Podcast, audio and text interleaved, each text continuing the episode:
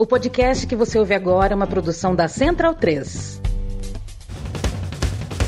Começa agora pela Central 3, o programa para quem sabe que o futebol é muito, muito mais do que apenas um jogo. Está no ar o podcast da Trivela.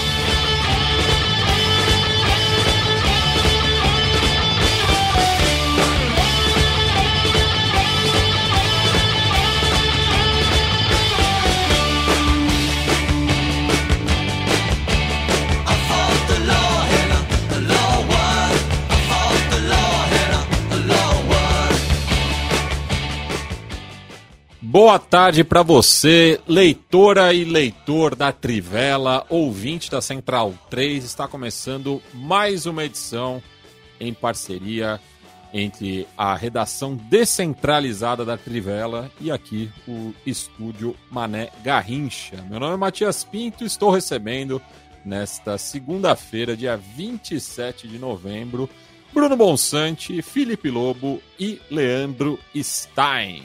Como estamos, meus caros? Ah, tudo tranquilo, levando a vida, né? É, só diria que de, é, do dia 27 faltam 3 pro 30, então já vou até adiantar aqui, Matias. Para, para, para, para, para, para. Para, para, para, para, Joãoca. Quinta-feira, você que está nos ouvindo, quinta-feira, importante, ouçam o podcast ao vivo depois, porque nós temos um comunicado muito importante da, do interesse de todos. Então, peço que vocês fiquem bastante atentos, porque vai ser importante, é algo grande. Então, fiquem ligados. Bem, temos muita coisa também né, nessa edição. Quinta-feira, então, tem esse recado aí que a, os nosso, nosso trio ternura vai dar para os pessoal que acompanha o podcast, né, que completou oito anos no ar, né, é, nesse 2023.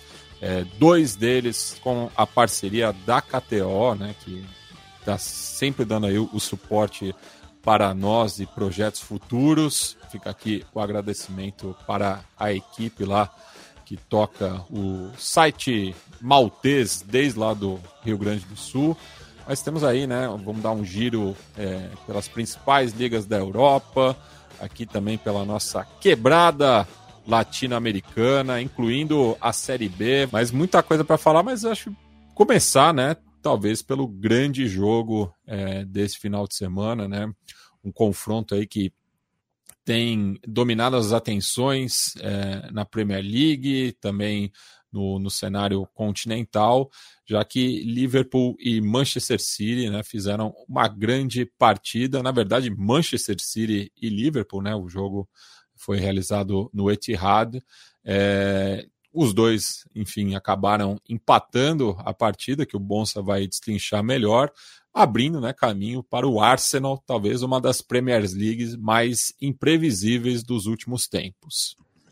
É, parece ser mesmo, né? É, e acho que essa é uma diferença nesse confronto direto, porque antes, né, quando esses confrontos tinham entre City e Manchester City, né, implicações na ponta da tabela, é, geralmente era por uma briga, né, isolada entre os dois clubes que são os mais bem-sucedidos dos últimos anos. Agora tem muita gente próxima, né? Inclusive o Aston Villa, que ganhou do Tottenham e está entrando forte nessa briga. É, acho que foi um jogo assim bem equilibrado, mas o Manchester City foi melhor no geral. É, acho que também não é espanto que isso aconteça, porque o Manchester City vem de uma temporada de tríplice coroa, né? Estava é, jogando em casa, onde assim é, é absolutamente letal. É, o Cop até falou sobre isso antes do jogo, né? Falando da famosa teoria do busão, né? Que a quanto mais tempo o ônibus não passa, mais perto o ônibus está de passar. Ele não usou ônibus, né? Como exemplo, né? Mas porque o Manchester City estava com 23 vitórias seguidas em casa. É, acho que o Liverpool conseguiu competir dentro dessas dificuldades, mas ainda mostrou que assim é um time que está um estágio atrás. É um time que ainda está tentando se, se encontrar com novas peças, né? Principalmente ali no meio-campo, é um meio-campo novo que ainda está buscando conseguir controlar um pouco mais o jogo de vez em quando, né? Ainda mais contra um time que tem um meio-campo tão forte quanto o do Manchester City. É, mas acho que pelas circunstâncias da partida, em que o City até teve mais oportunidades de fazer gol, o empate foi melhor para o Liverpool, tanto também por ser fora de casa. Acho que não, não, não, determina nada da briga pelo título, né? Mantém ali os dois clubes muito próximos e abre essa, essa dianteira para o Arsenal. Acho que nesse momento ainda não dá para ter muita certeza de qual vai ser a delimitação da briga pelo título, né? Eu diria Arsenal, City Liverpool estarão nessa briga. Não sei se outro clube vai conseguir é, acompanhá-los. Não sei se um desses três vai eventualmente disparar. Mas realmente, depois de 13 rodadas, aí um terço do campeonato, é uma briga bem aberta. É, a sensação, pelo menos, é essa, né? Que esses três se destacaram, porque no começo tinha o Tottenham ainda, que a gente viu cair bastante de, de E, na verdade, é, o esperado do Tottenham é o que está acontecendo agora, né? Não o que estava acontecendo no começo. Tottenham do começo ganhou muitos pontos, mas era um time que se sabia que estava em uma reconstrução, é, perdeu seu principal jogador, era normal que sofresse ainda mais com a, uma série de lesões que tem feito é, muito estrago, né? Se a gente pensar nesse jogo do fim de semana, o Postecoglou teve uma ideia que acho que é, todo torcedor do Tottenham deve ter lamentado, porque ele colocou o Emerson Royal de zagueiro eu entendo que está faltando os zagueiros, ele está com problema de lesões, de suspensões. O Romero foi estúpido, né? Tomou uma suspensão grande. É, o, o, os, ele está com outros jogadores lesionados da posição e teve que improvisar. Mas o Emerson Royal, cá entre nós, ele não é um grande marcador como lateral, menos ainda como zagueiro, né? É, esse é um problema do Tottenham ali mas me parece que mesmo completo, o Tottenham não teria fôlego para brigar com o Manchester City, com o Liverpool que se reencontrou aí de alguma forma, tem é, é, entregado um futebol melhor, e, e, com o Arsenal que já desde a temporada passada vinha bem, né?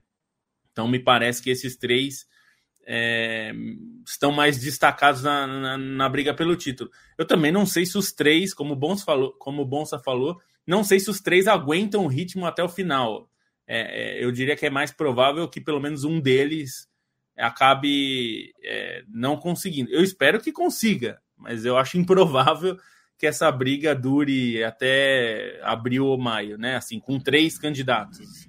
A ponderação, que a, gente, a ponderação que a gente sempre tem que fazer em relação à briga pelo título da Premier League é se o Manchester City dispara e começa a ganhar todos os jogos, não tem briga, né? Não tem não briga, tem exatamente. Que Sim, as, é, o Liverpool até conseguiu acompanhar uma outra vez, mas é muito provável que não haja uma briga. Se os caras fizerem 97, 100 pontos, mas se o City mantiver ali um aproveitamento humano, é possível que tenha essa disputa com o Arsenal e com o Liverpool.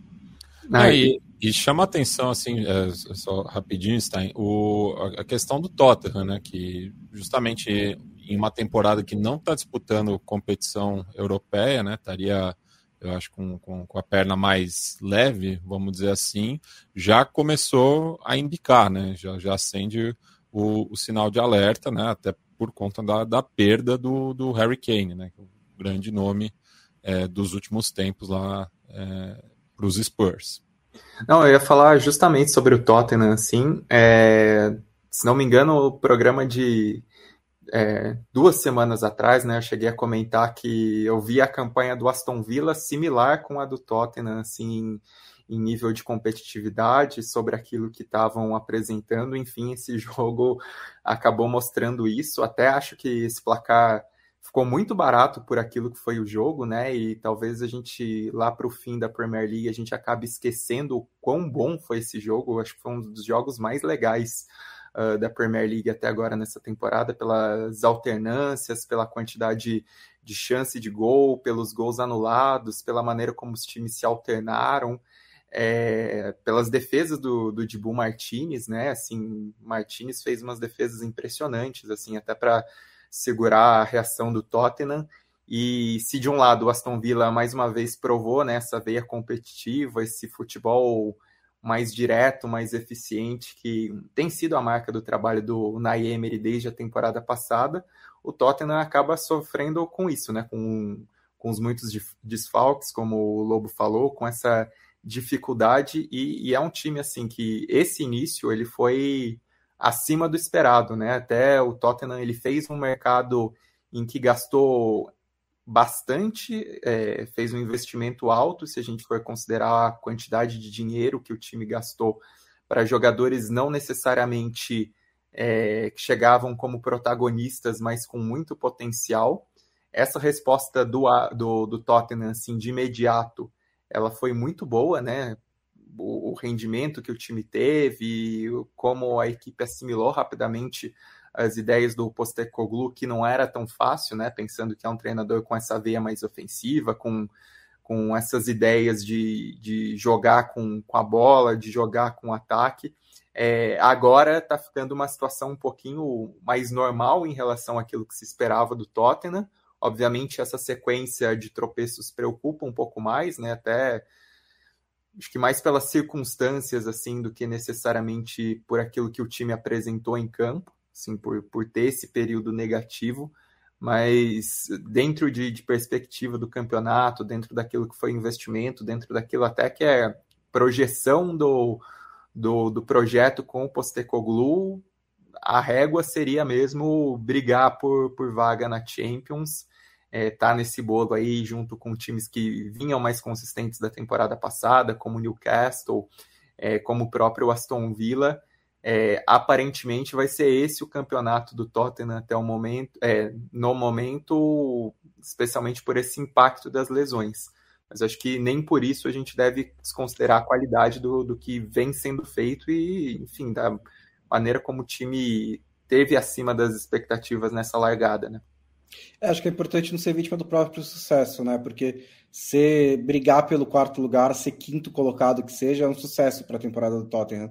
É um, é um objetivo até acima das expectativas. É, o Tottenham fez dez primeiras rodadas fantásticas em que tudo deu certo e aí as coisas começaram a não dar mais certo, né? E acho que é uma recalibrada que acontece também. Por exemplo, perde do, do, do, Chelsea, não chegou a fazer um jogo ruim contra o Chelsea. Inclusive fez um bom jogo mesmo com dois jogadores a menos, né? Mas teve dois jogadores expulsos, o que nem sempre acontece. É, depois levou uma virada contra o Wolverhampton nos minutos finais, que assim sugere um problema de concentração, área de administração de jogo, mas também é algo excepcional. E aí pegou um jogo muito difícil contra o Aston Villa em casa, desfalcado. É, são a sequência de três derrotas assusta, mas cada uma tem a sua, uma explicação bem, né, uma ponderação bem, bem forte. Então acho que é só manter mesmo a cabeça no lugar. Acho que o Tottenham está num caminho legal. É, precisa, né, dar uma, seria bom dar uma reforçadinha nessa defesa, que na real só tem dois zagueiros, né, de, de, de origem, né, é o Van e o Romero, você tem o Dyer, que virou zagueiro recentemente, mas é um volante, e pode ser zagueiro, mas mesmo assim são só três, é, então seria bom dar uma reforçada ali, mas tá num caminho legal, acho que não tem, eu não estou preocupado com o Tottenham no momento. É, e quem demonstrou também um, uma certa reação nessa rodada foi o Newcastle, né, que sapecou o Chelsea, esse por outro lado, parecia que estava começando a se arrumar, e daí vem esse revés também, não, e mostra né, como é, o pelotão de frente né, da, da Premier League está bastante equilibrado. Né? É, assim, o Manchester United ainda não convence, né? Mas acho que é importante nesse começo, nesse momento, é conseguir resultados a qualquer custo, né? Mesmo que seja uma vitória apertada contra o Luton Town, o Tottenham, o, o jogo contra o Everton também não foi assim um passeio do Manchester United, mesmo com o placar de 3 a 0 né? No primeiro tempo, principalmente ali na segunda metade do primeiro tempo, o Everton merecia ter saído com empate, pelo menos, merecia ter ido para o intervalo com, com um gol. É, mas é, o Manchester United tem que, acima de tudo, estancar a sangria, né? Porque foi um começo de temporada com muitos problemas, várias decepções, várias vergonhas. É, ainda tem a Champions League para precisar dar uma reagida forte ali para tentar chegar nas oitavas de final e tá pelo menos se colocando ali perto desse, desse pelotão de frente, né? Se colocando em uma posição de se conseguir encaixar as coisas e realmente entrar numa sequência melhor de desempenho, né? Porque os resultados melhoraram, mas o desempenho do Manchester United ainda não é ótimo. Mas se conseguir reencontrar esse desempenho, pode realmente brigar por vaga na Champions. Mas acho que o problema é que tá parecendo que vai ser só isso, né? É, depois já fez isso na temporada passada e talvez a expectativa fosse dar um passinho à frente nesse momento, talvez chegar mais perto dos líderes, mas parece que vai ser briga para o G4 ou G5, né? Porque vale lembrar que é possível que haja uma quinta vaga na Premier League, porque a Champions League vai mudar de formato a partir da temporada que vem, e os dois países com mais coeficiente vão ganhar uma quinta vaga. É, a Inglaterra tem um bom coeficiente, seus clubes costumam chegar longe, então existe uma chance grande do quinto colocado se classificar. É, só para dizer que o, que o United, eu acho que é, tá de... ainda, ainda precisa mostrar, principalmente contra adversários maiores, é, mas tem um aspecto que eu acho que é importante para o time, que é mostrou alguma consistência. Venceu os três últimos jogos na Premier League, o que não tinha conseguido fazer em nenhum momento dessa temporada. É, já é alguma coisa. Acho que teve um momento ali perigoso no jogo contra o Everton, mas foi uma vitória importante para o time. O time tinha um gol de atacante até aqui. E aí, nesse jogo, teve três gols de atacante, né? É, então, acho que também são, são detalhes. Ainda o time não está rendendo grandes coisas, mas eu achei um jogo menos descontrolado do que outros jogos. Não foi exatamente um jogo de controle do Manchester United, até porque não é a característica desse time, não, não, se, não foi, mesmo nos momentos que o Ten Hag estava conseguindo fazer o time jogar bem mas não foi tão descontrolado como em outros jogos que o time é, virava um passageiro no próprio jogo, assim, era uma loucura completa. É, então, acho que já é alguma coisa. É pouco, mas é alguma coisa. Aí, claro, o time vai precisar ser competitivo, como, por exemplo, a gente estava falando do Tottenham. O Tottenham tem tido problemas, mas é um time competitivo, mesmo nos times, nos jogos como o que o Bonsa citou contra o Chelsea, é, foi um bom jogo. Então, assim, tem é, o, o, Tottenham tem capacidade de competir contra um Manchester City. Não é favorito, mas não é um jogo que o Manchester City tende a passear. É, e esse o contra o United a gente espera exatamente o que aconteceu quando os dois se enfrentaram. O City passando por cima do United. É, falta isso ainda. Vai ser eliminado da Champions, né? Não, não, não tem condição nenhuma. Então, pelo menos o time vai ter que se dedicar para melhorar um pouco essa campanha e o, e o Everton vai sofrer, viu? Vai ser muito difícil escapar do rebaixamento depois dessa punição, porque vai precisar fazer um número de pontos razoável aí. E que, ainda que o time não estivesse fazendo campanha de rebaixamento, agora vai precisar fazer uma campanha bem melhor, né? Considerando como bom você falou, nós já estamos num terço do campeonato, né? Então vai ter que, nesses dois terços que faltam, é, vai ter que fazer uma campanha muito ainda melhor do que vinha fazendo, que já não era, já era uma campanha para ficar fora da, da, zona do rebaixamento, mas com a perda de pontos vai precisar ser melhor do que isso, vai ter que ser uma campanha de, de meio de tabela para cima, assim, para conseguir ficar lá, né, escapar desse descenso que seria desastroso, né, para o time. É. Se, se, não fosse a perda de pontos, o, Tot o Everton perdão, é, estaria na 14 quarta colocação no momento, né? Mas é. Não, é assim, do Everton até acho que na bola o que, que eu tô vendo do Everton acho que é melhor do que esperava, assim, por aquilo que foi a temporada passada e por aquilo que não foi mercado de transferências, planejamento de tudo isso, até acho que o Everton é, vinha produzindo um pouco acima do, do que era de expectativas. Eu ainda me mantenho um pouco é, confiante sobre o Everton por dois motivos. Um é pelos outros, porque eu acho que o nível dos times da rabeira da Premier League nessa temporada está muito fraco. É, os times que subiram assim estão tendo problemas, mesmo times que já estavam tão com dificuldades, né? Considerando é, o Barnemouth, que enfim está tá começando a reagir, mas não, não vinha se apresentando bem, então acho que isso é uma brecha para o Everton e outro é o clima que vai se criar ao redor do Everton e nesse jogo contra o United, pelo menos fora de campo, né? Muito protesto da torcida, uma mobilização muito grande. Então acho que esse ambiente ele tem uma possibilidade de incendiar o time e talvez é, providenciar uma salvação, mas concordo com o Lobo que essa punição é muito pesada, assim, considerando o que é briga por rebaixamento e o que vinham sendo as últimas campanhas do Everton, né? O, sobre o Manchester United, assim, só para falar do gol do Garnacho, que absurdo que foi aquele gol. Sim, por toda a dificuldade de execução do movimento, né? Teve a comparação natural com o gol do Rooney, mas assim, o ponto do, do campo em que o Garnacho pega e consegue acertar aquela bicicleta torna tudo muito mais difícil, né? A maneira como ele manda um chute cruzado. E assim, falando como um goleiro amador para vocês, chute de bicicleta é um chute muito ingrato para o goleiro é, tentar pegar, porque é um chute muito difícil de você conseguir fazer a leitura do corpo é, na batida da bola, né? Quando o cara tá chutando a bola no chão ou mesmo num sem pulo, você consegue ler a partir do movimento do corpo a direção que ele dá para a bola. É, o chute de bicicleta ele é muito mais imprevisível nesse sentido e é muito mais difícil. E aí, quando o cara pega e acerta uma bola na veia, assim, é, é impossível de fazer qualquer coisa. E aí, só, só retomando é, a questão do, do Newcastle e, e, do, do Chelsea, né? A maneira como o Newcastle venceu.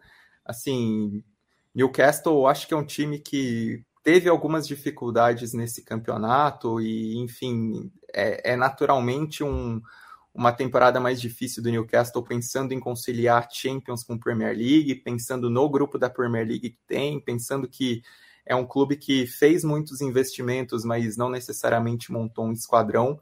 Então, acho que o rendimento do Newcastle, é, embora mais baixo nessa Premier League, embora mais oscilante, com algumas derrotas, e mesmo o impacto do, do desempenho é, mais recente na Champions, né? Pensando, enfim, as dificuldades mais recentes na Champions, acho que é um time que está dentro do esperado, assim, dentro do que é esse início de, de período do, do Newcastle como um time de volta na Champions, né? Os resultados contra o Dortmund foram tanto quanto inesperados, assim, no geral, é, mas o Dortmund teve qualidade, assim, soube é, encarar os jogos com o Newcastle, então acho que essa oscilação é até compreensível, assim, por, porque é a, a entrada nessa era de Champions do Newcastle que muito provavelmente vai se manter, né? Não sei se necessariamente na Champions, mas como um time certamente constante em Conference League e em Liga Europa. Agora o Chelsea, impressionante o que foi esse jogo, né? Porque uh, não, não consegue engrenar, assim. Eu tinha até uma esperança em relação aos últimos resultados, né? O que foi a goleada contra o Tottenham, ainda que circunstancial, né? Como o Bonsa falou, das explicações, teve uma circunstância de um impacto muito grande, né, do jogo, o que foi o, o, empate maluco com o Manchester City. Mas assim, esse jogo acho que ele é preocupante, principalmente pela maneira como o Chelsea foi vulnerável na defesa, né? Como tava uma peneira ali, como entregou os gols, como facilitou muito o serviço do Newcastle, né? Principalmente na sequência ali do segundo e do terceiro gol. É, o Pochettino até deu uma levantada de voz na, na coletiva de imprensa, deu uma questionada maior mas acho que é, que é isso, né? O Chelsea é um time que fez investimentos claramente em jogadores muito jovens. A cobrança é mais pelos valores gastos do que necessariamente pelos nomes trazidos, porque o valor não condiz com a qualidade atual desse elenco, né? Ele tem uma margem de crescimento que não corresponde agora, mas ainda que resultados ruins tenham sido ocasionados por certa inexperiência, por certo nervosismo, essa quantidade de desatenção na defesa, eu acho que é uma preocupação maior do que em relação a outros resultados ruins do Chelsea nessa temporada, que às vezes correspondiam mais por uma dificuldade de conseguir converter os gols. Né? A maneira como o time foi permissivo uh, nessa goleada contra o Newcastle é, é bem mais preocupante e, e acho que, que, é necessário esse puxão de orelha sobre o Chelsea, principalmente agora. É, acho que isso é o mais assustador mesmo, né? Que, que o problema era o ataque, agora o problema parece ser tudo no Chelsea. E 13 jogos depois já era para estar tá um pouco melhor, né? Mesmo a, é, ponderando todas as dificuldades de montar um time jovem, de montar um time do zero praticamente, tudo mais. É um time que não dá nenhuma segurança em nenhum jogo de que vai, fazer, vai conseguir ganhar. Né? Isso é uma preocupação bem grande mesmo. É, do Newcastle, acho que vale também a ponderação, perdeu o Tonali, né, que foi a principal reforço dessa temporada, então né, acho que, que, isso também vai ter um peso, mas hoje eu ainda diria, pelo que eu vi até agora, que é, é o favorito ao quinto lugar, pelo menos, o Newcastle, que dos times que estão ali naquele segundo pelotão, é o que eu provavelmente confio mais, né? Mais do que o Manchester United nesse momento, mais do que o Brighton, que também teve um começo bem irregular, mais do que o West Ham, que tem algumas limitações muito claras. Então, acho que pelo menos ali um quinto lugar o Newcastle consegue arrancar. E só para completar do Everton, fizeram um protesto né, no jogo entre City e Liverpool. É um avião passou por cima do Etihad Stadium em protesto à punição que o Everton levou, porque o City está sendo acusado de 115 infrações né, é, de fair play financeiro, que é um pouco mais do que o do Everton. É, lógico que tem diferenças de procedimento, né? O, a questão do Everton é que foram facilmente provadas as infrações do Everton e as do City não são. Então, assim, também precisa ter, ter, ter esse cuidado, né? De, de, de, de, provar as coisas, né? De levar provas, fazer audiência e tudo mais. É, mas parece realmente injusto, né? Uma punição tão pesada e tão rápida ao Everton, sendo que é muito claro para todo mundo que o City infringe as regras há muito tempo. Mas foi e um jogo, jogo para esse protesto, até porque era um jogo, um jogo mais visto da rodada, né? O jogo que estava mais expectativa. E já o jogo no Goodson Park, né? A Premier League diminuiu muito o, o seu pessoal, né? Só, só levou o que eles consideram extremamente é, imprescindíveis, né? É, para enfim, para a organização da partida, porque está tendo muita hostilização em relação à liga, né, por parte do, dos torcedores é.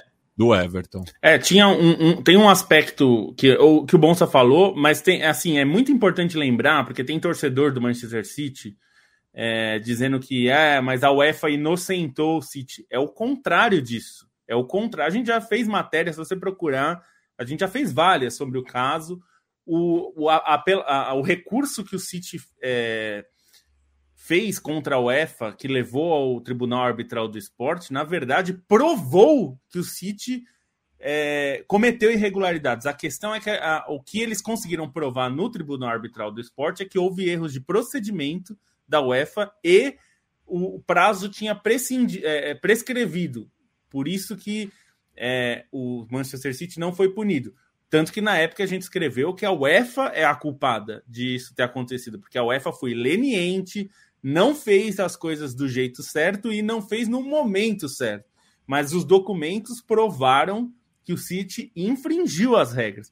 E aí o ponto para mim é esse: se a Premier League, entre as 115 acusações, é, um, um, dos pontos que a Premier League ressaltou quando abriu esse, esses procedimentos é que aqueles da UEFA seriam analisados, porque aquilo é, aquela infração é, também seria uma infração na Premier League e que no caso da Premier League não tem prescrição de prazo, não tem previsto, ao contrário da UEFA que são cinco anos. É, e aí eu acho que a, eu, eu, entendo a revolta do torcedor do Everton porque é, me parece que a punição do Everton é, pode até ser justa, eu acho que até é, mas a questão é que assim a, parece que a Premier League só teve coragem de usar a mão forte agora contra o Everton. E, e, enfim, você teve outros momentos aí. Tudo bem, no caso do Chelsea, por exemplo, lá atrás, que teve infrações, é... mas não tinha o fair play financeiro ainda, não existia o mecanismo. Então, o Chelsea, na verdade, não infringiu, porque naquela época esse mecanismo não existia. Então, o Chelsea conseguiu, na verdade, inflar suas receitas antes das regras estarem apostos, né? O caso do Manchester City, não. Então, acho que a pressão sobre, o, sobre a Premier League para isso vai ser muito grande. E tem outra. Todas as infrações que a gente, por exemplo, agora o Chelsea está sendo investigado por é, uma infração que aí sim teria, é, seria é, estaria dentro do prazo, né? É, que é injeções irregulares de dinheiro do Abramovich nos últimos anos dele como, como dono do clube. Existe um limite do que o dono pode colocar e tal, e é, há uma suspeita de que esse dinheiro foi disfarçado para entrar nos cofres do clube e, e evitar prejuízos, né?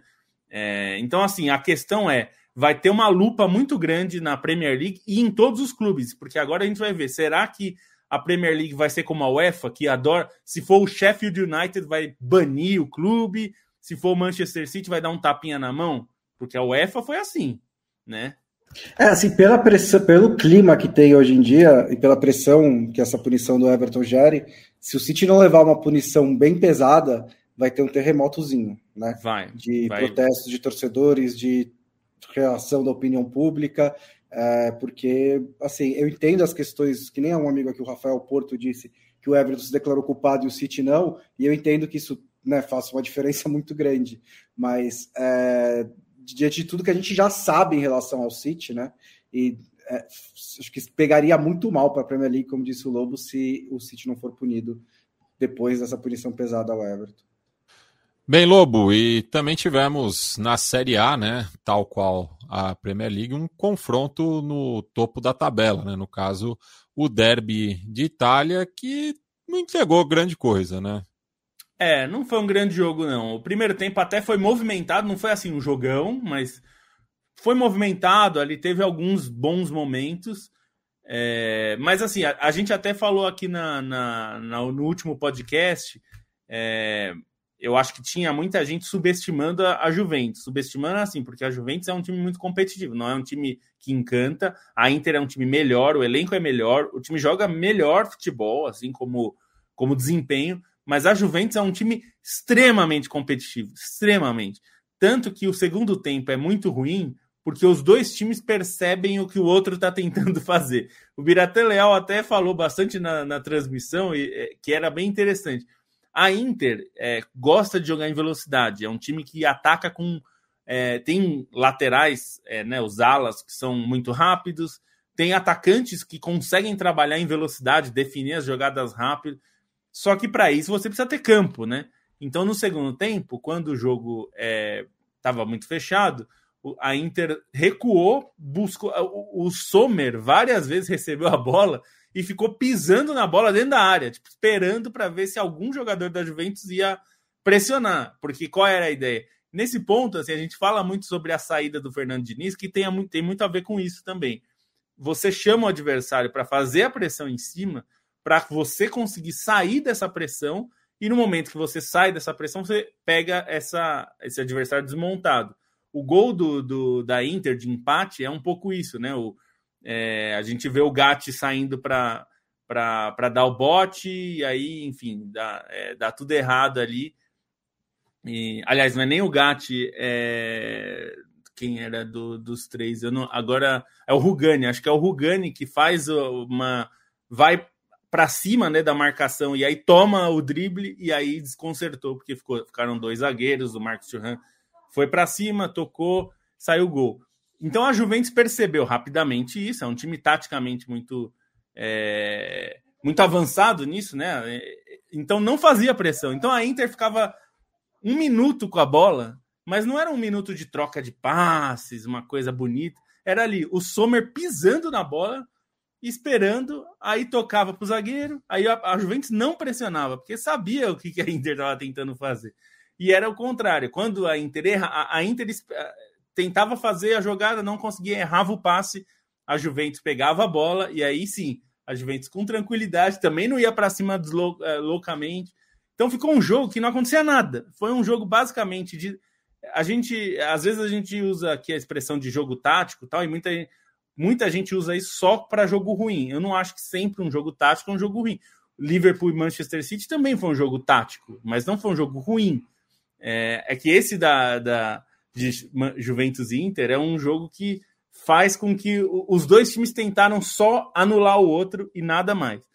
Mas, enfim, com tudo isso, esses dois times é, dão mais a sensação de briga pelo título, porque o Milan venceu na rodada, mas o Milan tem sofrido muito nos jogos, né? Não tem conseguido jogar muito bem nem controlar os jogos, né? Algo que a Juventus sofre também, mas sofre muito ofensivamente, né? Porque ofensivamente o time não consegue fazer muitos gols, mas não sofre defensivamente. É, a Juventus, em geral, consegue é, atrapalhar muito os, os adversários, né? É o Alegre voltando às origens, né? É, então, me parece que esses dois estão mais claramente na briga pelo título, Juventus e Inter. Provavelmente o jogo do segundo turno vai ser diferente, porque deve ter uma situação ali que um dos dois vai precisar vencer, né? Para derrubar o adversário.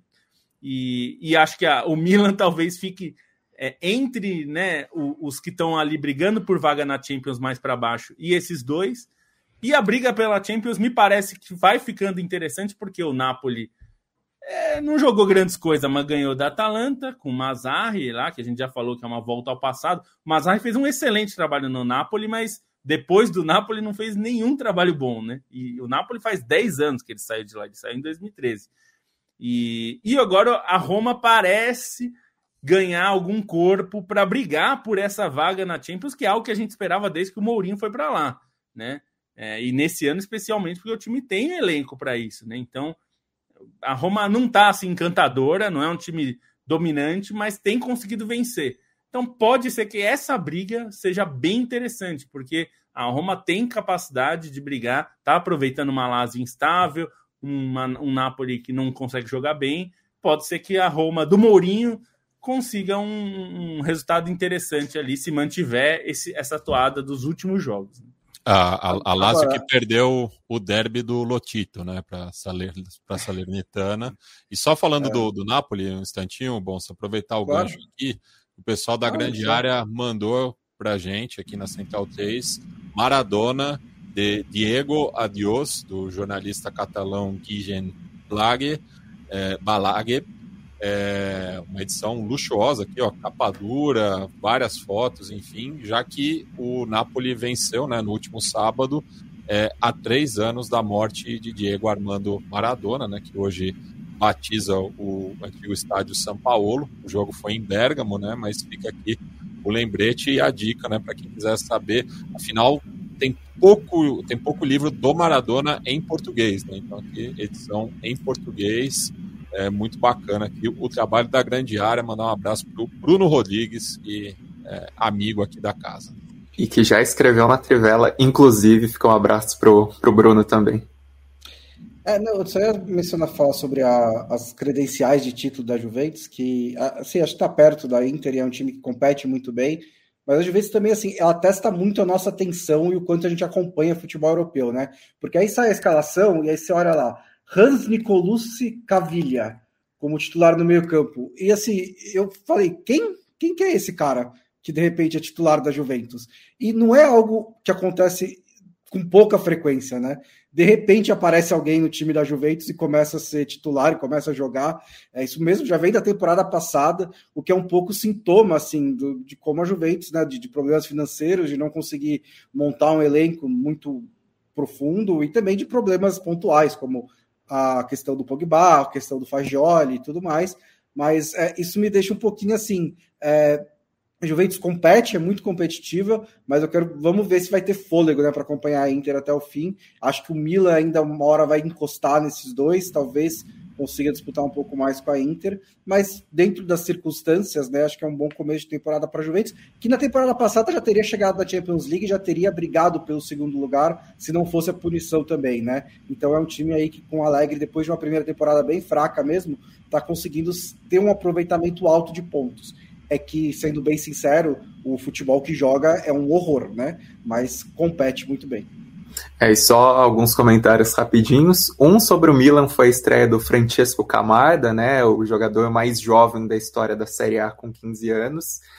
Pegou uma vez só na bola, não fez diferença nenhuma, mas é legal o jeito que ele entrou, né? Porque ele entrou em campo e sabe quando você não segura o sorriso de estar no estádio estreando no San Siro com 15 anos, assim, brilho nos olhos dele foi um negócio muito bonito. É um garoto que tem muitas expectativas pelos gols que ele anota na base, não dá para prever é, como é que vai ser, mas assim, essa primeira cena e essa, essa clara empolgação dele que ele, ele acabou transparecendo no rosto foi muito legal. Outro nesse derby do Lotito, o Candreva, né? Candreva é um cara que tem seus questionamentos, né? Principalmente é, passagem na Inter e tudo. O Lobo está concordando comigo, mas assim, a história dele na Salernitana tem sido muito legal, né? Ele tem jogado muito bem na Salernitana e fez valer a lei do ex contra Lazio, né? Deu um chutaço do meio da rua, uma bola que fez curva para os dois lados, um baita de um golaço do Candreva. E outro personagem dessa rodada, assim, que já falei aqui no podcast, merece outra vez menção, o Lobo já falou dele também hoje, é o Marcos Thuram, né? Assim, vale prestar muita atenção nos jogos do Marcos Thuram, porque tem sido muito legal a maneira como ele tem jogado na Inter, né? Ele cai pelos dois lados, ele puxa esse ataque, ele aparece na área. Sim, tem me encantado. É um cara que eu gosto muito desde os tempos do Gladbach, só que eu vi um problema nele porque às vezes ele só jogava quando estava afim. E assim, teve oscilações, teve momentos muito grandes no, no Glaba, mas depois caiu e tudo, parecia que não estava muito interessado, teve até uns casos de indisciplina, e assim, a maneira como ele tem fome na Inter tem sido muito legal, né? E até o jeito como ele chegou, é, pela própria história do pai dele na Itália, por ele, enfim, ser um cara nascido na Itália, né? Na época que o Churran jogava é, no Parma, o, o, jeito como ele também é, exaltou o Adriano como um exemplo dele na Inter, ele parece com muita fome. E aí, de novo, né, nesse jogo, ele acabou fazendo a diferença na criação da jogada do gol.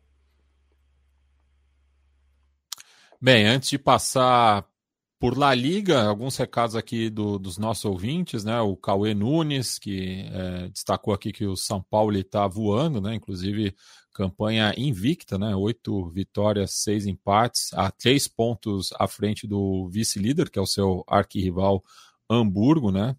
É, o Kevin Bittencourt manda aqui um salve para Trivela. Gilberto Reis, boa tarde, assim como o Luiz Gustavo. Caio Belandi, painelista do lado B do Rio, aqui pediu direito de resposta ah, pela citação indevida pelo senhor Fujão, nas palavras dele, Leandro e a mim. Isso aí eu deixo para vocês resolverem no particular. Não vou dar palanque aqui para você, não, viu, Caio Belandi? Você sabe o que você fez. É, o Gilberto Reis perguntando aqui sobre apoio, ele quer spoilers. Calma, quinta-feira a gente explica melhor. Gladson Rafael Nascimento, nosso ouvinte lá de Curitiba, dizendo que a final da Suburbana, um dos principais campeonatos amadores do Brasil, está definida nessa temporada 2023. Novo Mundo versus Trieste. Qual que é a sua torcida, Gladson? Gostei mais do nome do Novo Mundo. Trieste achei pouco original. Nico Rodrigues pergunta aqui: toque me voe, Luísio Chulapa ou Martim Palermo? Não faz isso comigo enfim, mas pela carreira, Martim Palermo. O Bruno Verdinazzi pergunta para mim: Wagner ou Hernanes? Hernanes, profeta, não deixou a gente na mão, ao contrário do Wagner. O coach Dene aqui é, diz que chamou atenção após uma data FIFA ruim. Rodrigo e João Pedro fazendo dois gols cada, já vamos falar do caso do Rodrigo, mais Joelinton e Veiga fazendo gols em seus jogos também. Jonathan Lucas Souza manda boa tarde e bom trabalho a nós. O Rafael Montanaro pergunta, né, uma coisa que estava para perguntar há um tempo, né? Quando for ouvir gravado, faz diferença para vocês se é pelo YouTube, Spotify ou Orelo. No caso, a Orelo é a única que paga alguma coisa, né, pelo, pelo download, então prefiram ouvir pela Orelo, mas enfim, a gente entende cada um com as suas preferências. Renan Silva Oliveira manda aqui um boa tarde. Guilherme Monfredini diz que o United não ganhou de ninguém da tabela, da, da parte de cima da tabela. É uma falsa boa campanha até o momento. É, o não, é, não, é, não, é, nem falta, é nem boa a campanha. É. o Michael Conipac diz que como o like é gratuito, está deixando dele. Matheus Goulart nos escreve de Laguna, em Santa Catarina. O Zé Pereira, nosso colega aqui de Baião de Dois, diz que está fechado com a ideia de Mourinho na seleção. E o Matheus Goulart pergunta, né? Sempre fico imaginando que o Matias assiste na TV enquanto rola os programas. No caso, estou assistindo aqui o duelo entre Girona e Atlético Clube de Bilbao, já que a gente vai falar agora de La Liga, né? Porque no momento a, o Real Madrid é o, o, o líder, é, pelos critérios de desempate, mesma pontuação do Girona, que vai empatando com os bilbaínos em casa, é, um empate por enquanto sem gols, né, está no intervalo no momento lá na Catalunha, mas vamos falar de La Liga, Leandro Stein, começar né, justamente pelo Real Madrid, né, que contou o Rodrigo inspirado para vencer o Cádiz de visitante na Andaluzia. Assim, foi um absurdo que o Rodrigo jogou nesse jogo, nessa partida, né? A maneira como ele encara os lances, como, enfim, ele consegue criar essas jogadas, eh, tem, tem ganhado confiança, né? Até acho que depois de tudo que aconteceu no Brasil e Argentina, ele parecia mais disposto a dar uma, uma resposta em campo. É, esses gols, né? O Gustavo Villani gosta de, de narrar os gols de videogame às vezes eu discordo um pouco que ele narra como gol de videogame, porque não é gol fácil de fazer no videogame. Mas esses gols do Rodrigo foram muito gols de videogame, né? A maneira como ele acaba cortando pelo meio, a maneira como ele tem esse, essa capacidade de quebrar as linhas, a própria assistência depois para o Bellingham, né? E um jogo em que o, o Rodrigo acabou aproveitando bem até a ausência do Vinícius Júnior, né? A maneira como ele caiu da esquerda para o centro é, foi um jeito em que ele jogou mais à vontade, até pela companhia do Rossello, né, centralizado ali mais como homem de referência. Então, o Rodrigo se beneficiou é, dessas circunstâncias. é, parece até mais confortável, né, com, com essa maneira como ele jogou de, nesse jogo do que vinha sendo antes, né? Às vezes ele mesmo tendo que fazer esse papel de referência quando jogava na frente com o Vinícius Júnior. É, uma, uma resposta forte dele pessoalmente, um jogo, enfim, que era esperado de ser tranquilo pro Real Madrid, né? Considerando é, o que é o Cádiz, enfim, a, a, as discrepâncias do elenco, do, dos elencos, entre os elencos, né? Então, um resultado contundente necessário do Real Madrid. Assim, acho que dessa rodada de La Liga me chamou a atenção ah, a diferença até pegando já o jogo do Barcelona, né? As dificuldades que o Barcelona teve. Tudo bem que o Raio Vallecano tem sido um time muito difícil de se enfrentar é, nessa temporada. Tirando o Atlético de Madrid. É, então, o, vai, o Raio Vallecano tem sido, né, esse, esse osso duro de roer, enfim, tem, tem batido de frente, empatou com o próprio Real Madrid, mas o, o, Barcelona é difícil se convencer, né, porque é uma equipe que na temporada passada se pautou muito na defesa e isso se perdeu, é, o ataque também com dificuldades ali de, de, prevalecer em algumas partidas, e até achei que esse seria o ganho pelos reforços da temporada, mas o Barcelona tem sido muito inconstante né, para entregar, com enfim, quedas de jogadores importantes.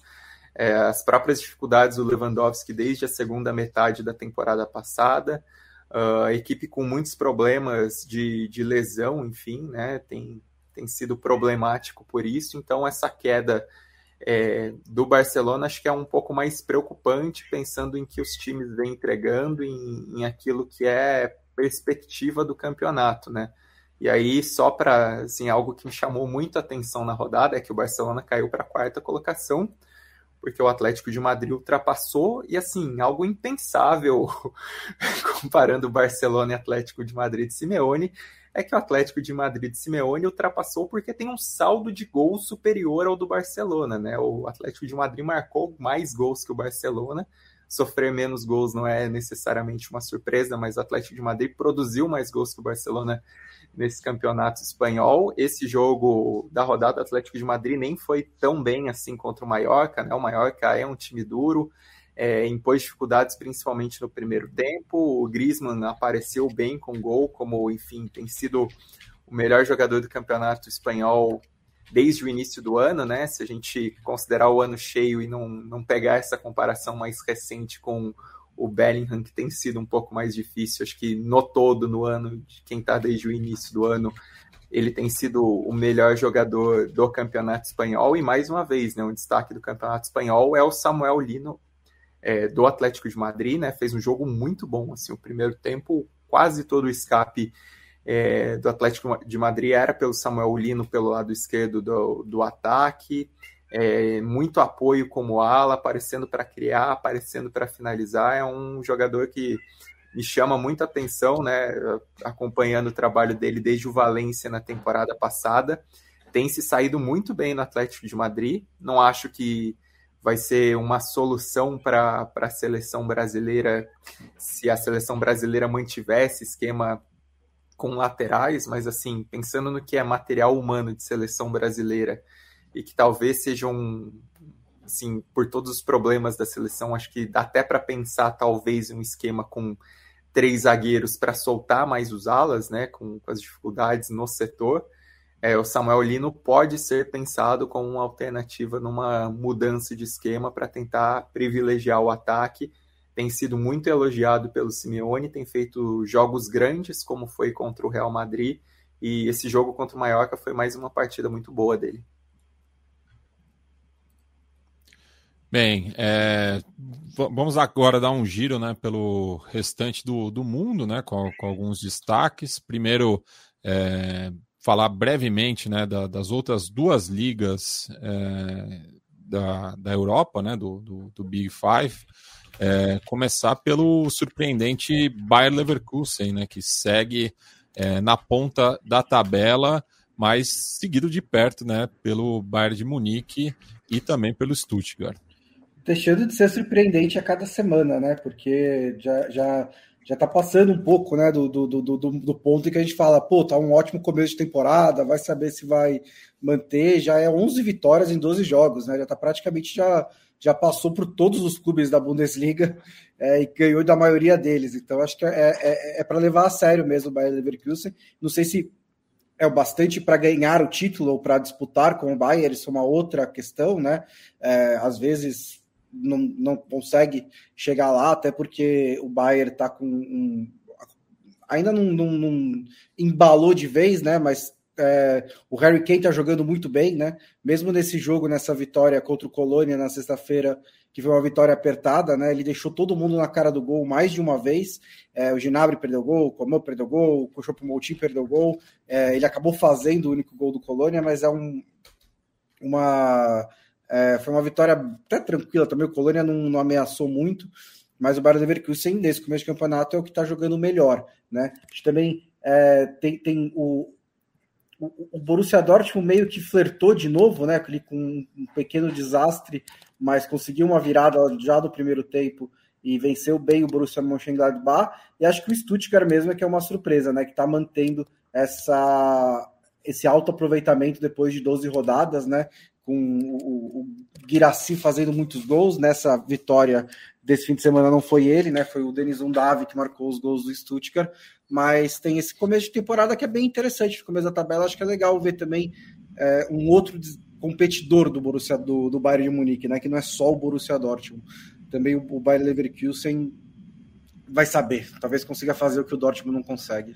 E a notícia, né? O Union Berlim empatou não, finalmente empatou, né? Mas assim, teve que parir um elefante para conseguir esse empate.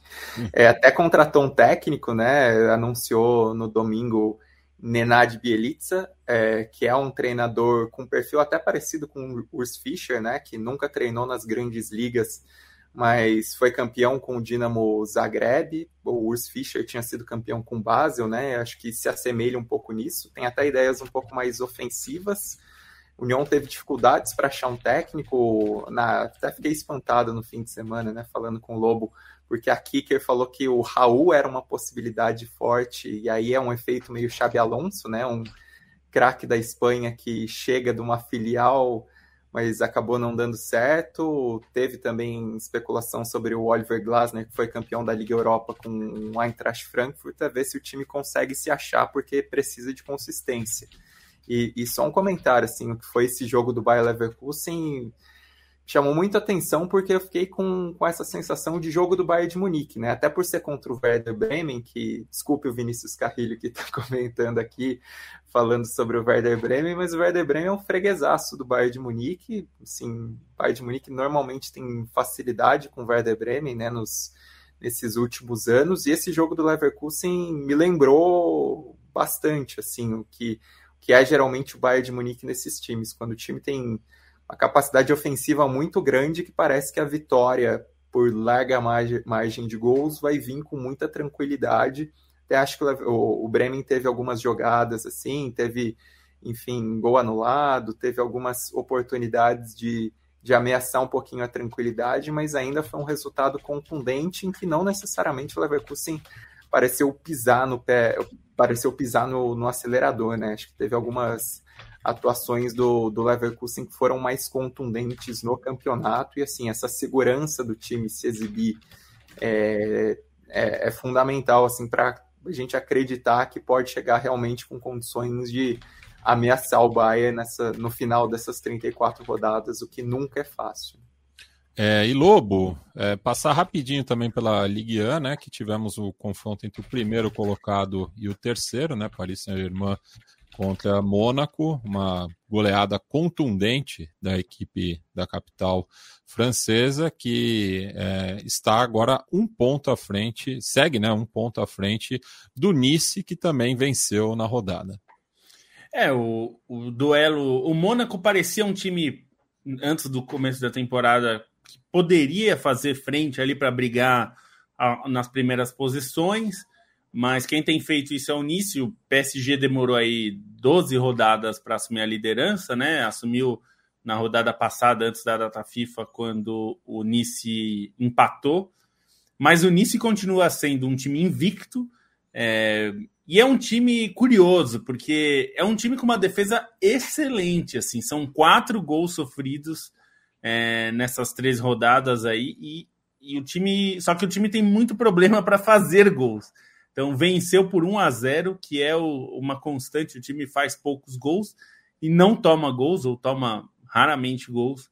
É, até falei disso que existe uma frase que foi dita por um treinador de, de universitário é, de futebol americano que é, a frase que ele disse e depois foi né, virou mil foi adaptada mil vezes, mas era ataques vendem ingressos e defesas ganham campeonatos. Ele falou isso no contexto do futebol americano universitário. É, depois, enfim, a gente passou a ouvir essa frase adaptada no futebol, no nosso futebol, futebol. É, o futebol de é verdade. Fala, futebol de, de, verdade, futebol de verdade, que é jogado no mundo Nosso inteiro. futebol. Tipo, é, que é. Muita gente adaptou para que é, ataques ganham jogos e defesas ganham campeonatos. É uma, é uma variação que a gente ouve muito. É, eu acho que essa frase é, é um pouco enganosa é, no futebol, especialmente porque você raramente ganha só com uma defesa boa. Você precisa ter algum equilíbrio. Então o Nice vai precisar melhorar um pouco esse equilíbrio ofensivo para conseguir brigar com o PSG. Mas o fato é que, como a gente já falou na, na Inglaterra, um terço do campeonato, o Nice está brigando. Então é um bom sinal. Aliás, o Dante jogou assim pra cacete, viu? O homem é, é... teve um lance, o lance mais bonito do jogo não foi o gol, embora o gol tenha sido uma boa jogada do Nice, mas foi uma arrancada. O, o, o Nice estava sendo pressionado, o Dante recebe com dois caras para cima dele, assim, ele dá um giro, ele é o último homem, é, foi um lance arriscado, mas ele faz um giro ali, é, que ele percebe que tinha um espaço e sai dessa marcação, e aí ele avança e faz uma jogada linda ali. Ele faz um passe no final quando ele recebe dentro da área depois de uma tabela, quase sai o gol, ia ser um golaço assim. Então o Nice está jogando muito bem mesmo. É, se melhorar um pouquinho a produção ofensiva, assim, de criar mais chances, né, tal, pode ser um time para complicar. A gente já viu o PSG se complicar em outras ocasiões, né? Então, quem sabe tem um campeonato na, na liga. Ainda não dá para apostar nisso, mas dá para ter esperança. É o caso parecido com o que foi do Manchester City, né? Assim, se o PSG quiser, não exatamente querer, né? Porque eu acho que ele quer, mas se o PSG tá jogando no, no nível dele, né? No patamar que ele tem, pela diferença de. Acho que é, é diferente. É, no, no, na França é mais questão econômica, né? Na Inglaterra é mais uma junção dessa questão econômica do Manchester City com a qualidade do Guardiola e do elenco do City. Mas no caso do PSG, pela superioridade econômica, se o PSG estiver fazendo as coisas certas, não tem briga na Ligue 1. Mas esse ano parece que tem, né? Então, é, parece que existe essa janela para um time conseguir brigar com o PSG. É, pode ser o Nice, o Mônaco, acho que é um bom time também, está ali um pouco perto. É, com certeza não vai ser o Lyon, que conseguiu chegar à 12 rodada com uma vitória só. Nem tá o Marseille, crise, né? é, que, o Marseille também começou, está numa crise menor, mas ainda assim começou a temporada em crise, mas o Lyon simplesmente não consegue se livrar dela, né? Não consegue ganhar um bendito jogo de futebol. Bem, a gente passa agora aqui para América do Sul com o desfecho, acho que de uma das séries B mais emocionantes da história, né? Porque na última rodada tínhamos é, seis clubes né, disputando duas vagas pelo acesso, enquanto que quatro clubes lutavam pela permanência, né, no qual dois acabariam caindo. Né, e teve diversas trocas né, de, de posição ao longo da rodada, né, até o, o esporte, que era um dos clubes a, que precisava da combinação de resultados mais complexa chegou a figurar né, entre os quatro melhores. Ele que foi um, uma das equipes que mais tempo permaneceu no G4 durante a competição, mas ah, enfim acabou implodindo ao longo do campeonato. É, mas tivemos então aí, né, além do, dos acessos de Vitória e Criciúma, que já chegaram a essa última rodada garantidos na próxima Série A, o Juventude e o Atlético Goianiense, né? O Juventude que começou perdendo para o Ceará, é, buscou empate, teve um jogador expulso, aí teve quase um pênalti contra, né? Que foi revisto pelo VAR e na sequência conseguiu a virada e ampliar o resultado, né? Então o Juventude que caiu é, do ano passado para esse, volta agora à Série A, né, depois de pouco tempo, assim como o Atlético Goianiense, que não teve muito trabalho para vencer o Guarani em casa e contou com o tropeço do rival local, né, o Vila Nova, é, que perdeu por 3 a 2 para a BC num jogo maluco no Frasqueirão, né, que inclusive está gerando muito barulho aí, né, principalmente o, o senador Jorge Cajuru, é, do estado de Goiás, ex-jornalista esportivo, que está é, acusando o elenco do ABC né, de jogar incentivado. As palavras dele, cada um teria recebido 200 mil reais é, para vencer o, a equipe do Vila Nova, que mais uma vez né, amarga aí, né, um final de campeonato frustrante, não consegue o acesso. E na parte de baixo, é, o Sampaio Correia, é, que reagiu na, na, penúltima rodada, né, goleando o Havaí, acabou sendo goleado pelo esporte e viu a Chapecoense vencendo o atual campeão Vitória por 3 a 1 numa grande jornada para o Alain Ruchel, né, que é, conseguiu acesso com, com o Juventude, sendo um dos mais experientes do, do elenco da equipe caxiense e viu né, a Chapecoense não ser rebaixada, ele que é um dos sobreviventes né, do voo da Lamia. Leandro Stein, seus pitacos aí sobre é, a Série B e também daqui um pequeno giro pela América do Sul. Bom, da Série B, acho que o que eu fiquei mais espantado da maneira como aconteceu foi a situação do Vila Nova, né? Porque assim, dos times que estavam brigando ali pelo, pelo acesso, era um time que me causava interesse, porque, enfim, por toda a história, né, por não disputar a Série A desde 85, por ser um clube que chegou a, a se aproximar do acesso algumas vezes, principalmente na última década ali, foi impressionante o que aconteceu contra o ABC, né? A, a maneira como o time derreteu, a maneira como é, não conseguiu competir, é, Sim, foi, foi assustador, né? Parecia até falando com o Lobo, né? A situação parecia muito encaminhada para o Vila Nova e para o Juventude, sobretudo.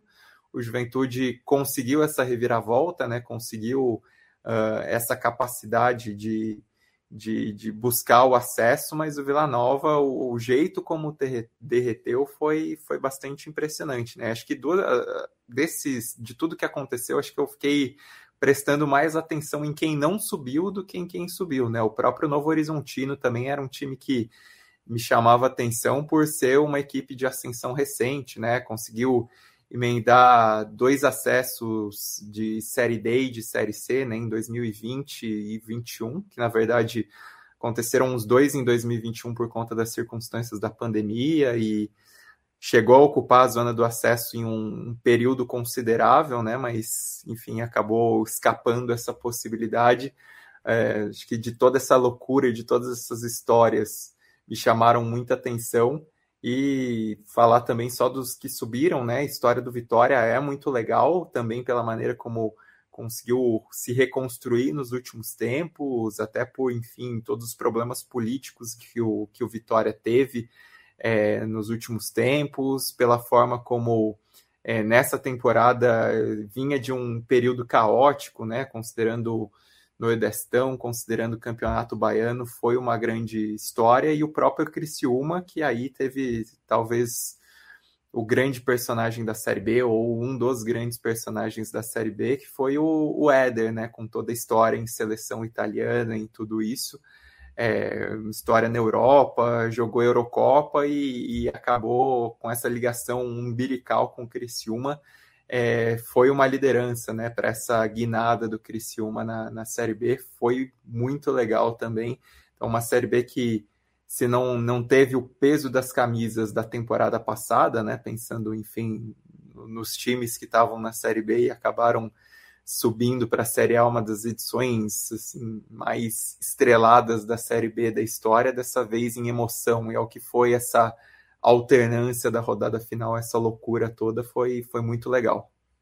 Bem, e outros dois clubes, né, citando aí o Criciúma, que voltou à Série A é, depois de 10 anos, é, tivemos outros dois clubes, né, aurinegros, que festejaram bastante também no final de semana, né? É, com o Bolívar, né, o perdão, o The Strongest, que conseguiu um título depois de sete anos, né? Tava marcando aí um dos maiores jejuns da, da sua história recente, é, no que o presidente, o proprietário né, do, do Bolívar, o Marcelo Claudio, disse que é o campeonato mais manchado da história da Bolívia, né? Devido também a todas as acusações de manipulação de resultados, enfim. É, e o Deportivo Táchira, né, que venceu o seu arquirrival Caracas, né, é, no, na, na, disputa pelo título, né, que lá funciona tal qual, né, a, o campeonato é, equatoriano, né, que também temos os finalistas definidos, o campeão de cada turno faz a, a decisão final. Não, é, assim, sobre o The Strongest, tem três pontos desse título que eu acho muito pitorescos. Um é que o Strongest ele vinha nos últimos nove campeonatos, né, considerando torneios curtos e tudo isso, ele tinha sido vice em oito, e quando ele não foi vice, ele foi em terceiro, foi um título que ele era líder até o início da última rodada e deixou o título escapar. Então, vinha com problemas financeiros e tudo isso. É, nesse mês de novembro, agora, o Strongest está numa crise política danada, porque o presidente eleito foi impugnado por uma questão de é, não ser sócio há quatro anos, foi colocado outro cara na presidência, então o clube estava tá uma bagunça e conseguiu conquistar esse título também, é um ponto muito relevante. E toda essa questão de manipulação de resultados, né? Porque é, no início de setembro, o campeonato foi cancelado por um jogo que teve uma denúncia bem grave de, de manipulação de resultados. Né? O campeonato ia ser anulado e iam criar uma nova competição. 14 dos 17 times da primeira divisão aceitaram isso, mas o Strongest era exatamente um dos contrários, né? Por ser o líder até então, por ter seis pontos de vantagem. E era meio absurdo, né? Por um jogo, ainda que existissem suspeitas de outros, por um jogo que não envolvia diretamente o Strongest campeonato ser anulado, existiu toda essa reclamação, então voltaram atrás por, pelo time ter sido do, líder desde o início do campeonato, por uma campanha muito segura, foi merecido, mas o futebol boliviano assim vem sofrendo, né? Vem sofrendo com é, desmando político, com disputa entre o que é La Paz e Santa Cruz de la Sierra, por enfim, é, problemas econômicos, grandes clubes bolivianos chegaram a, a, ter falência decretada recentemente, né? O Real Potosí, o San José de Oruro se reconstruindo, então está sendo um momento muito turbulento do, do, campeonato boliviano. Tem essa volta do, do Strongest depois de uma década passada bem marcante, né? Com aquele time que tinha o Pablo Daniel Escobar, o Chumaceiro, enfim, é, sobre o Tátira, um ponto bem legal é que o time está invicto desde março, então a sequência, a maior sequência invicta da história do campeonato venezuelano. E é uma edição, assim, é um regulamento meio bizarro, né? Porque tem uma primeira fase em que passam os, prime os quatro primeiros por um quadrangular semifinal, aí nesse quadrangular os dois primeiros passam para a final o, o Tátira foi melhor no, nos dois turnos, é, no, nas duas fases do campeonato, e ainda assim teve que disputar uma final em jogo único, tudo bem que em casa, mas correndo o, o risco de perder a taça para o Caracas, mas foi campeão nos pênaltis, é uma conquista bem merecida do, do Tátira. E aí, para falar também do campeonato equatoriano, acho que é uma decisão que vale muito atenção, principalmente por por aquilo que a gente viu de Copa Sul-Americana, né? Porque é uma final entre o Independente Del Valle, que foi o campeão do primeiro turno, com a LDU, que foi, o campe... a, foi a campeã do segundo turno. Então, esses dois times em alta, com bons trabalhos técnicos, com bons jogadores à disposição, vão estar na decisão do campeonato equatoriano, que se promete de alto nível e com um embate particular entre os atacantes, né? Porque se a LDU tem o Guerreiro ali como titular, como uma referência ofensiva, o Independente Del Valle tem o Marcelo Moreno também, que é menos frequente, né? Geralmente ele sai do banco, mas vai ter esses dois ícones se enfrentando. E aí, só para completar o giro de América do Sul, falar do campeonato argentino que teve no sábado é, os jogos da rodada final da fase de classificação da Copa da Liga que valiam para a tabela anual nessa briga contra o rebaixamento, né? Foram é, quatro partidas com cinco times ainda correndo risco de, de rebaixamento na, na tabela anual. E aí, venceu o União Santa Fé, o mais ameaçado, acabou vencendo e foi uma vitória muito legal, muito emocionante, com invasão da torcida, é, com Kili Gonzalez, o técnico, aquele se emocionando, chorando bastante, e essa vitória do União acabou provocando é, um jogo extra em partida única, em campo neutro, entre Rinácia e o rival é, do União, o Colón, que até foi campeão da Copa da Liga recentemente. Então, dois clubes de, de representatividade em suas cidades, de tradição, né, principalmente o Rinácia, é, fazendo esse jogo extra. Não vi se eles confirmaram a data. Né? No sábado, eles estavam prevendo para quarta-feira esse jogo extra. Então, uma partida muito legal, assim, de. E, provavelmente ver... o jogo deve ser em Rosário ou São Nicolás, né? Pensando a questão da, da, da distância, distância ser o mais justa possível, né? Então, assim, um confronto de muito peso e é legal esse regulamento. Né? Entre todos os problemas da Argentina e até o tapetão que diminuiu o número de rebaixados, ter esse sistema de disputa de um jogo extra com times que terminaram com a mesma pontuação na tabela anual que soma Campeonato Argentino e Copa da Liga é bastante interessante. Lembrando que aí o Arsenal de Sarandi ele foi rebaixado com todos os méritos. Né? Duplamente, né? Porque ele é, seria rebaixado nos dois modelos. É, foi rebaixado no promédio, né? Que soma as últimas três temporadas, que só cairia um, e aí na tabela anual ele foi o pior, e aí, como já teria os dois rebaixamentos, ele acabou provocando, né? Esse o segundo, penúltimo da tabela anual, e aí teve esse empate do, do Rinácia e do, do Colón. É, ainda na Argentina, é, o, o, ouvinte aqui, o Roberto Moura Leão, diz que com esse cabelo e camisa eu estou fazendo cosplay do Chacho Kudê.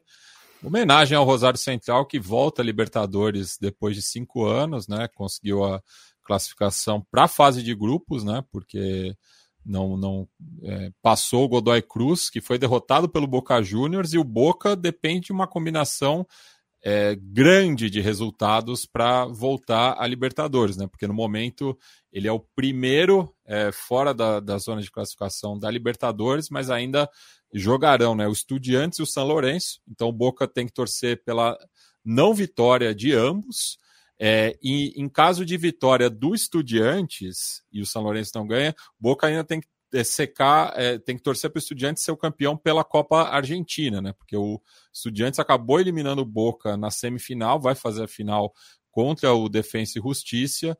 Então, se o Estudiantes for campeão, daí abriria mais uma, é, abriria mais uma vaga pela tabela anual. Mas além disso, né, além de torcer pela não vitória de Estudiantes de São Lourenço nessa rodada, né, ambos jogam ainda hoje, né, o, o Estudiantes recebe o Lanús e o São Lourenço o Central Córdoba de Santiago del Esteiro.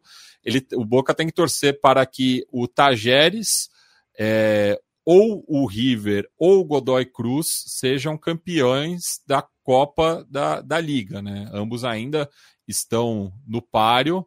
É, não, o Tajeres não, só o Godoy Cruz e o River estão no páreo, então tem que torcer para que um deles seja campeão da Copa da Liga, que daí abriria também mais uma vaga pela tabela anual. Então, a situação do Boca muito difícil. E já nas divisões de acesso, né, tivemos a, a definição da última vaga pela primeira nacional, né, será entre o Deportivo Maipu e o Riesca, no próximo sábado, dia 2 de dezembro, ainda não tem o estádio definido né, é, no, no playoff pela a última vaga. O Midland é, acabou conquistando o acesso para a terceira divisão, clube do clube que tem influência da família Orion, né, do ex-goleiro do Boca, o Agustin, e na comemoração é, com invasão de gramado teve um confronto entre as duas facções da Barra Brava, inclusive com dois feridos à bala, situação bastante complicada e o San Miguel conseguiu a vaga para a final pela última vaga da, série, da, da terceira divisão para a, a segunda, né? Daí vai disputar contra o, o vice-campeão da terceira divisão a nível federal. É, enfim, uma, uma salada aí para entender é, o sistema da, da pirâmide do futebol argentino. Não, a pirâmide do futebol argentino é mais complexa que, a, que campeonato da Ferg, hein, Matias? Pois é, não, é cheia de, de idas e vindas, enfim. A, a, AFA também cancelou um rebaixamento, né? Então, no, na, na, verdade, não, não era nem para ter esse jogo de empate entre o Colón e o Rinácia, né? Os, os dois seriam rebaixados pelo regulamento original, que foi mudado ao longo do campeonato, mas gera aí, né, todas essas confusões a gente Aliás, tenta explicar aqui. Será que um dia o argentino vai voltar a ter 20 clubes, Matias? Ué, cada vez mais difícil. Acho que ano que vem deve diminuir novamente, né? Porque vai bater aí. Vai, vai manter tudo como tá, né? Mas acho que tem que criar vergonha na cara e voltar, né? Para 20 clubes. É isso, senhores. Nos reencontramos na próxima quinta-feira, a partir das oito e meia. Lembrando é, do recado do Lobo no começo, vocês que são é, ouvintes aí é, fiéis da, da Trivela, ouçam a próxima edição, porque vai ter aí um comunicado importante sobre a continuidade deste projeto.